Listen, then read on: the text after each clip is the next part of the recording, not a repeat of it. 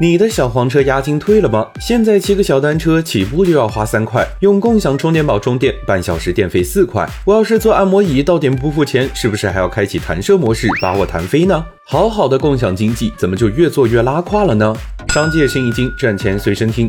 共享模式有三好：按摩椅、小单车和充电宝。共享模式有三坏：很难用，价格贵，还跑不快。明明是提升资源利用的好项目，为什么因为涨价失了人心呢？先来看看充电宝，前有景区半小时四元，价格刺痛游客；后有好借难还，九十九元买个窝囊宝。本来奔着方便去的，却惹了一身麻烦回。再看共享单车，GPS 装上了，设计更新了，骑却更难骑了，一不留神骑出运营区，想停请您付款二十。还有最莫名的按摩椅，坐着不舒服，花钱按摩像被打了一顿。明明是公共的空间，偏偏要放骚扰语音。欢迎使用共享按摩椅，请付费使用，谢谢。明明可以用小金额、高频率满足用户基础服务需求，最后这些共享产品却都一致的损害了用户体验。现在的共享经济早没了烧钱补贴换用户的豪迈，就更需要静下心来好好做运营，不能总是价格提升了，用户服务和体验却跟不上。元芳，你说呢？